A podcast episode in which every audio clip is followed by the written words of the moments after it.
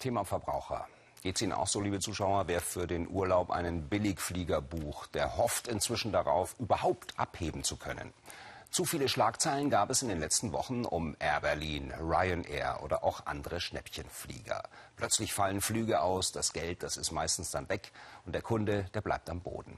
Erleben wir gerade vielleicht das Ende der Billig-Airlines? Ja, früher war doch alles besser. Zumindest das Fliegen. Platz ohne Ende, üppige Verpflegung. Gut, man musste es sich natürlich leisten können. Die gute alte Zeit. Heute Massenabfertigung. Der Koffer bitte ja nicht zu groß, die Getränke bringt man sich selbst mit. Beine ausstrecken wird sowieso überbewertet. Billigflieger wie Ryanair haben den Markt aufgerollt und befördern heutzutage mehr Fluggäste denn je. Also wenn wir uns an früher erinnern, da war Fliegen Luxus. Heutzutage ist es sowas wie ein Massenprodukt geworden. Jeder will fliegen. Hauptsache, das Ticket ist billig, habe ich so den Eindruck. Und da ist man bereit, auf vieles zu verzichten. Am Ende muss man dann trotzdem draufzahlen.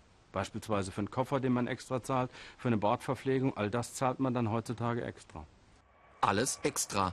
Und trotzdem gehen Fluggesellschaften pleite, wie zuletzt Air Berlin. Wie kann das sein? Tatsächlich wird am Himmel kein großes Geld verdient.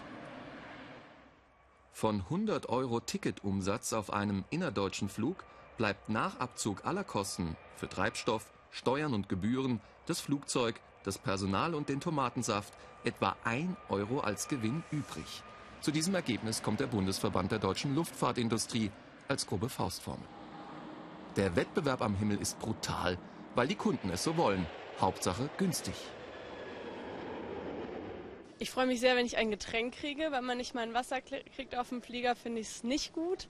Allerdings, wenn ich dadurch 100 Euro sparen kann, bin ich dazu auch bereit. Auf jeden Fall der Preis. Also ich lege da jetzt nicht so viel Wert auf Komfort oder so. Es ist halt klar, man überlegt sich, ob man 60 Euro fliegt oder für 200 Euro. Da sind die Billig-Airlines schon besser eigentlich.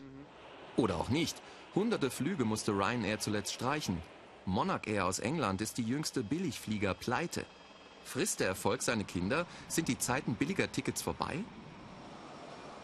Es gibt auch weiterhin massiven Druck auf die ganzen Airlines in Europa. Wenn wir uns zum Beispiel anschauen, die sogenannten Billigfluggesellschaften, wie viele neue Flugzeuge die bestellt haben. 400 neue Flugzeuge von Airbus und Boeing, die müssen also in den nächsten Jahren ausgeliefert werden und dann müssen die auch befüllt werden. Die sollen ja irgendwo in Europa fliegen und da wird es mit Sicherheit auch einige Billigtickets geben.